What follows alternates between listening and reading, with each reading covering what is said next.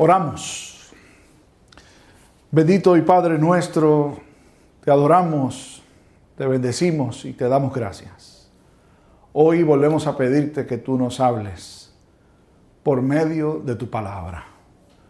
Ayúdanos a ubicarnos en la historia con la que hemos de trabajar y ayúdanos a responder como tú esperas que lo hagamos. Por Cristo el Señor te lo pedimos. Amén y amén. Hace mucho tiempo leí una historia. Una señora fue a visitar a un consejero familiar y le dijo, necesito su ayuda. Él le preguntó de qué se trata. Ella estaba allí sola. Tengo problemas serios con mi marido. El consejero le preguntó, ¿es el mismo marido con el que usted se casó? Sí, sí, es el mismo. ¿Y qué ha pasado? ¿Él era así cuando ustedes se casaron? Yo creo que no, contestó ella. La verdad del caso es que nos hemos convertido, o por lo menos yo siento, que mi marido y yo somos polos opuestos.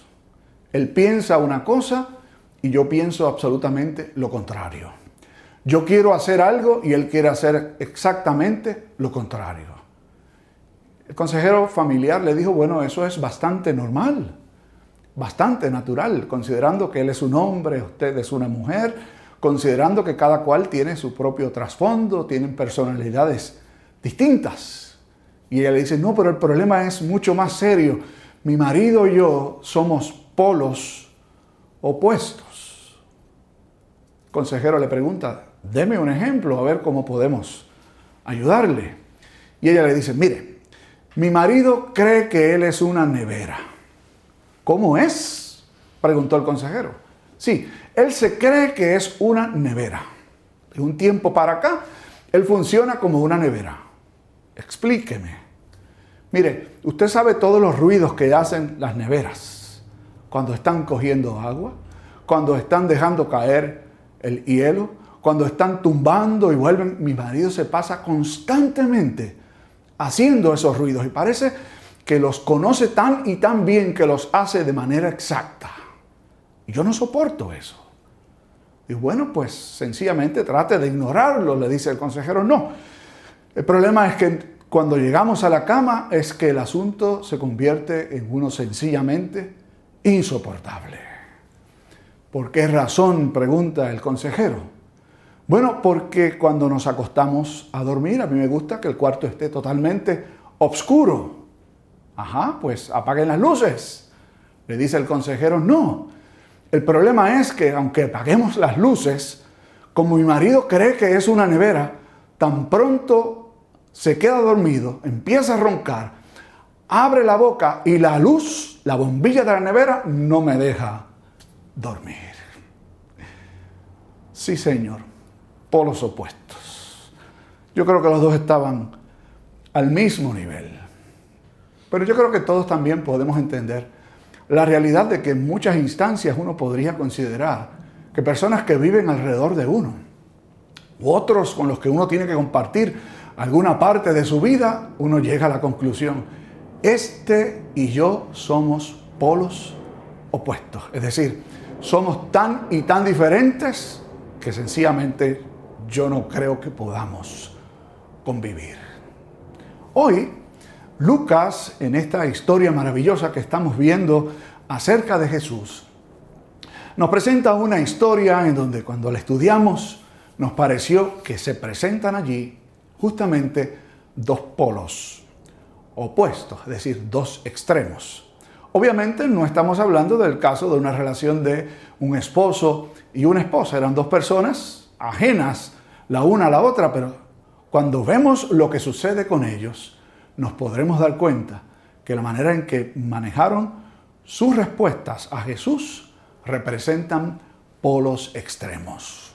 Sí, Jesús, he dicho otras veces y hoy insisto, no es este personaje que se lleva bien con todo el mundo y que quiere estar en paz con todos y que no importa cómo tú seas y no importa cómo tú pienses y no, importa, y no importa incluso que tú digas, está bien, porque Él te comprende.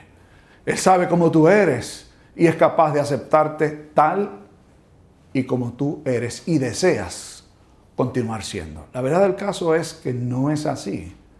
Jesús dijo, yo no he venido a traer paz. De hecho, en muchas instancias en la Sagrada Escritura se presenta a Jesús como aquel que define, como aquel que determina quiénes son los suyos y quiénes no lo son.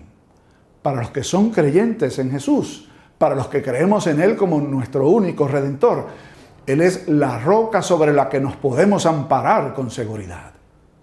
Para los que no creen en Él, Jesús es una piedra de tropiezo. Y algo de esto vemos en esta historia que ustedes escucharon ser leída hace unos minutos. Pero antes, me parece siempre bueno y oportuno poner en contexto la historia que se nos narra. Lucas nos ha presentado a Jesús como aquel a quien Dios ha enviado y de hecho en estos capítulos previos, luego de haber llamado a sus primeros discípulos, comenzar a, realizar milagros, compartir enseñanzas, en esencia lo que podemos decir que hasta este punto el ministerio de Jesús ha comprendido, desde el capítulo 5 hasta este, básicamente, casi todos los elementos distintivos de la primera parte del ministerio de Cristo. Llamados, enseñanzas, milagros y actos realmente sorprendentes. Lucas nos quiere presentar a Jesús como un verdadero profeta pero también como alguien que es mucho más que un profeta. Para eso se ha establecido una especie de comparación con respecto al profeta que anunció a Jesús, el último de los profetas, que fue Juan el Bautista. Juan ya está preso en esta parte de la historia que Lucas nos cuenta y envía a unos discípulos suyos para entrevistar a Jesús para asegurarse él de que realmente Jesús era aquel a quien él había anunciado y aquel a quien el Padre había prometido que habría de venir. Y Jesús aprovecha la ocasión para establecer una relación muy estrecha entre Juan, que fue reconocido por muchos como un gran profeta, pero que fue por otros rechazado justamente porque no llenaba sus expectativas y pensaban que realmente él no era un enviado de Dios. Allí en esta comparación acerca de las respuestas de la gente al ministerio de Juan, Jesús dice que los pecadores y los publicanos, de los cuales ya hemos conocido a uno de ellos, le vi cuando el Señor le llamó, fueron, acudieron a Juan, escucharon su mensaje, fueron bautizados por él. Sin embargo, en el polo opuesto, los religiosos del tiempo de Jesús, representados por fariseos, por escribas, rechazaron el mensaje de Juan y rechazaron al propio Juan. Entonces, aquí está esta interesantísima historia. Uno de los fariseos, cuyo nombre no se dice, rogó que Jesús fuera a su casa. Literalmente el texto dice que así fue. Este fariseo le rogó a Jesús que entrara a su hogar. Lo que parece bastante extraño, porque hasta el momento, y de hecho mucho más adelante, los fariseos no tuvieron una buena percepción de Jesús. No tenían una idea propia, correcta, acerca de quién era Jesús. Así que uno de entrada tiene que poner sus dudas. ¿Con qué intención este fariseo habrá invitado al maestro a comer con él en su casa? Y las respuestas creo que son claras.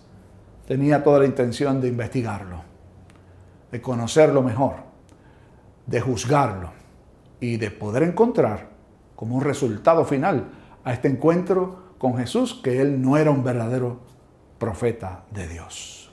Así que Jesús accede a la invitación del fariseo, llega hasta su hogar, Allí iban a comer, la manera en que se hacía ordinariamente. Las mesas eran en forma de una U. Eran tres mesas de un tamaño bastante bajito al punto de que la gente no se sentaba en sillas para llegar a la mesa, sino que se sentaba o se reclinaba más bien sobre algún tipo de cojín. Y la forma en que la gente se sentaba, obviamente, si no había sillas, se sentaban de lado recostados con las piernas hacia atrás y con los brazos hacia el frente. Así que aquella mesa uno puede asumir que estaba rodeada de invitados aparte de Jesús. Pero también debemos destacar el hecho de que aquel, en, en aquel entonces las personas no tenían la costumbre como nosotros de cerrar sus puertas durante el día, sino que las puertas de los hogares permanecían abiertas. Y considerando el hecho de que en este punto el ministerio de Jesús estaba cobrando cada vez mayor popularidad, la idea de que Jesús entrara a un hogar en cualquier ciudad era una noticia. Así que esta mujer que es descrita por Lucas como una mujer de la ciudad y pecadora, se entera de que Jesús ha entrado en la casa de este fariseo para cenar con él.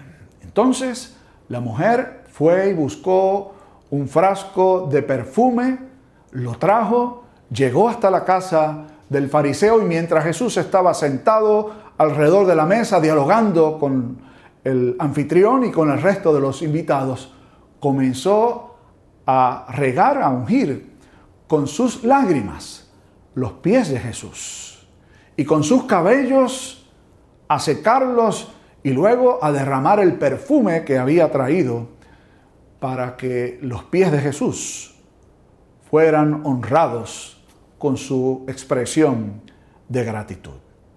Cuando todo esto está sucediendo, el fariseo está muy atento a lo que ha sucedido y dijo para sí, fíjense, hasta ahora el fariseo no ha dicho absolutamente nada que no sea con su mente. Si este fuera un verdadero profeta, se daría cuenta de qué clase de mujer es la que está tocándolo y haciendo todo este espectáculo, seguramente fue lo que él pensó, pues se escandalizó de ver lo que estaba sucediendo. Básicamente, lo que el fariseo es es emitir un juicio en su mente. Jesús no es un verdadero profeta y esa es una mujer pecadora. De ese juicio podríamos decir que la mitad es correcto. Sí, aquella era una mujer pecadora. Sin embargo, que Jesús no fuera un verdadero profeta, veremos que realmente estaba totalmente equivocado. He dicho otras veces que de las escenas que pintan los evangelios, las que más me impactan son aquellos encuentros que Jesús tiene con la oposición suya. Este es uno de ellos. El texto de Lucas dice que Jesús le respondió al fariseo como si hubiera dicho algo, cuando él no ha dicho absolutamente nada. Lucas nos ha demostrado que Jesús tenía esta capacidad de conocer lo que la gente estaba pensando. Y le dijo, Simón, te voy a contar esta historia. De hecho, era común en la época sentarse a la mesa y presentar acertijos unos a los otros, preguntas para el diálogo, para la reflexión. Entonces Simón le dijo, di rabí, di maestro. Hipócritamente, obviamente porque el fariseo no consideraba a Jesús su maestro, pero recuerden que está atendiendo él su trampa para poder encontrar a Jesús en pifias. Así que Jesús le dijo, un acreedor tenía dos deudores. Uno de ellos le debía 500 denarios y el otro 50.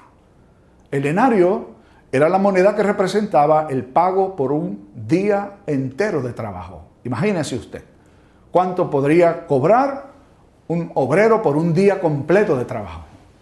Entonces alguien que debe 500 es el equivalente a 500 días de trabajo de sol a sol y alguien que debe 50 es uno que debe 50 o el equivalente a 50 días de trabajo de sol a sol. Jesús le dice, ninguno de ellos tenía con qué pagar, así que fueron donde su acreedor a pedirle que los perdonara. Este perdonó a ambos su deuda. Entonces, luego de la pregunta, luego de la historia, perdón, viene la pregunta. ¿Cuál de los dos tú crees que amo más? Y el fariseo contestó, bueno, debe ser el que más se le perdonó, es decir, el que tenía una deuda mayor, la de 500 denarios. Jesús le dice, bien has dicho. Fíjense que el fariseo no se equivoca en todo. Ha hecho una buena conclusión. En esta instancia, nuevamente. Y luego se volteó hacia donde estaba la mujer, que recuerden que debía estar a las espaldas de Jesús o a un costado, cuando menos. Y le dice al fariseo, cuando yo llegué, no me diste agua para limpiar mis pies. Sin embargo, esta mujer ha enjuagado mis pies con sus lágrimas, los ha secado con sus cabellos. Cuando yo llegué, no me diste un beso, le dijo al fariseo, y esta mujer no ha cesado de besar mis pies. Cuando yo llegué, no ungiste mi cabeza, lo que era parte de una costumbre, y esta mujer ha ungido mis pies con este perfume. Ciertamente, al que mucho se le perdona, mucho ama. Y al que se le perdona poco, poco ama. Estamos delante de una porción muy interesante y un poco difícil para interpretar. ¿Qué es lo que está delante de nosotros? ¿Acaso Jesús está tratando de decirnos que el perdón depende de cuánto amemos? Eso podría interpretarse. Pero cuando uno mira la historia con detenimiento y mira de hecho el cuento que Jesús ha hecho, aquellos dos deudores, no amaron mucho para que se les perdonara. La historia dice que sencillamente dijeron que no tenían cómo pagar entonces fueron perdonados, no porque ofrecieran algo, sino sencillamente no tenían nada que ofrecer. Y la conclusión es entonces que aquel que a mucho se le perdona, mucho ama en respuesta. Este es un mensaje claro y contundente para el fariseo muy particularmente, pero también para la mujer que estaba allí que de hecho era una mujer pecadora y cuando el texto bíblico se refiere a las mujeres como pecadoras, se refiere al hecho de que tenían una conducta moral muy baja. De hecho, no se acostumbraba, se interpretaba como algo totalmente equivocado y con, y con connotaciones de índole sexual, el que una mujer tocara en público a un hombre y que tuviera su cabello al descubierto o suelto, también se consideraba deshonroso y esta mujer ha hecho exactamente eso. No ha cesado de tocar a Jesús, sus pies. De hecho, se ha soltado su cabello para con, él enjugar las ah, lágrimas que caían de sus ojos. Evidentemente, esta era una mujer pecadora.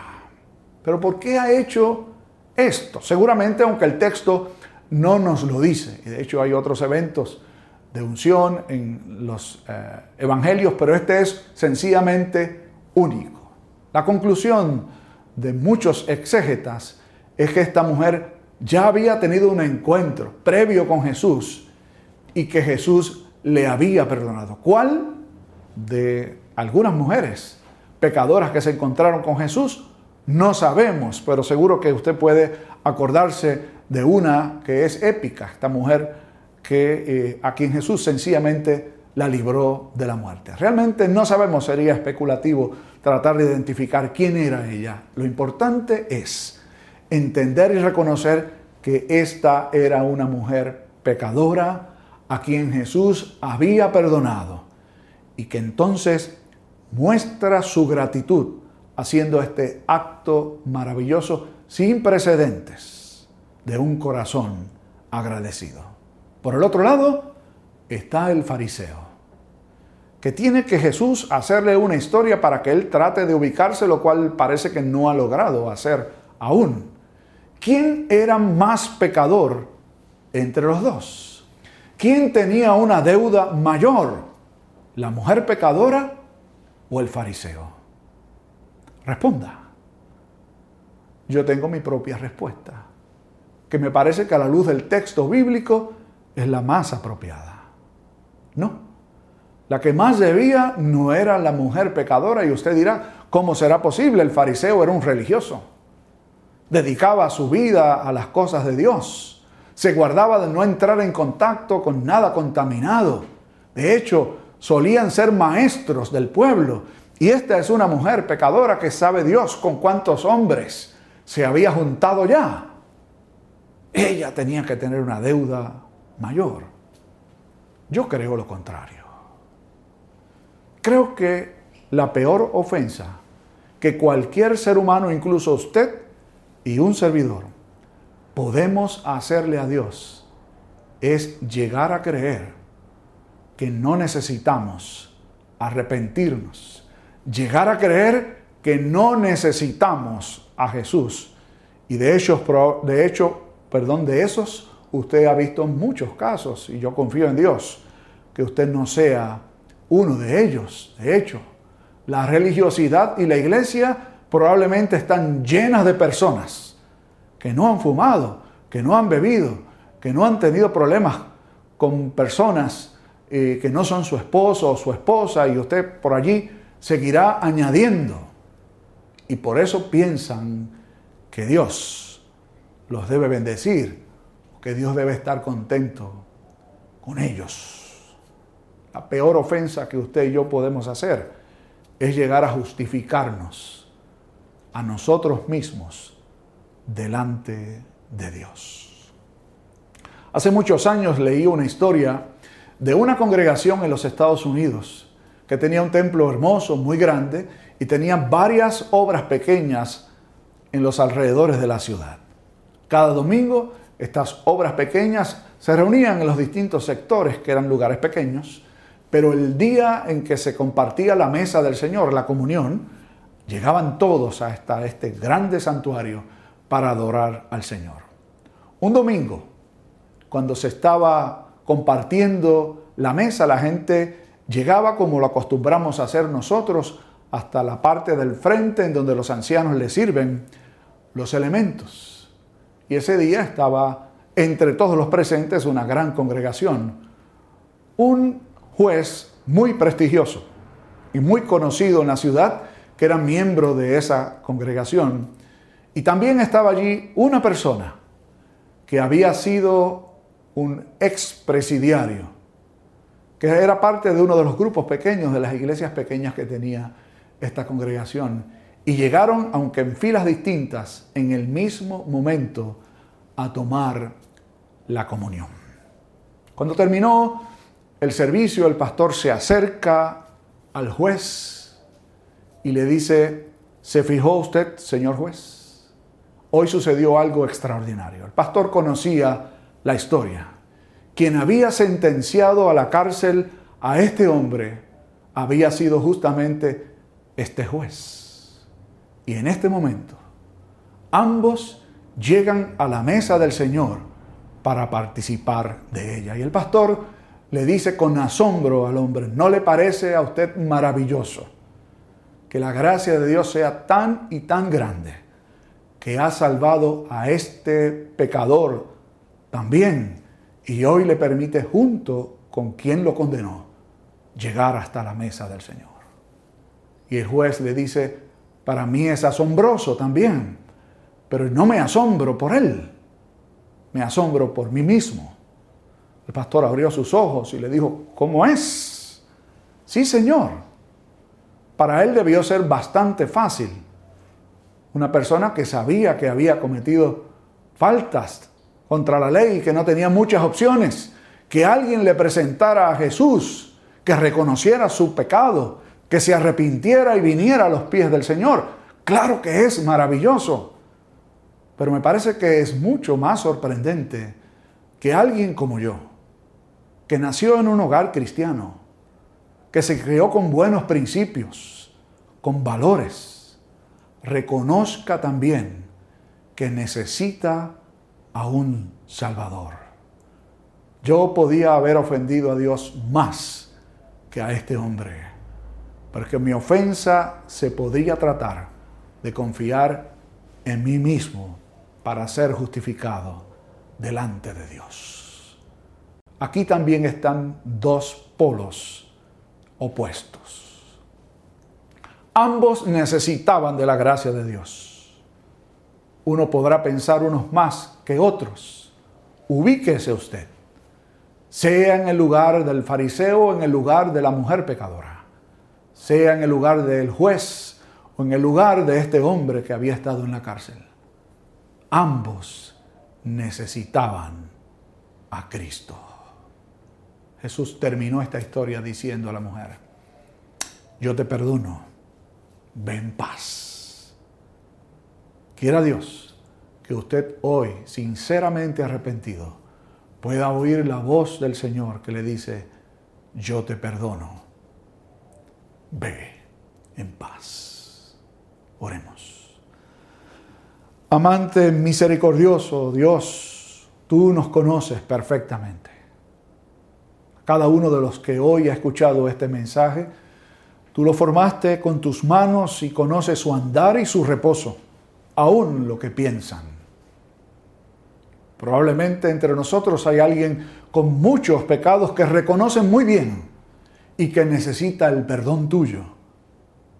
Lo presentamos delante de ti confiando en tu gracia y en tu perdón.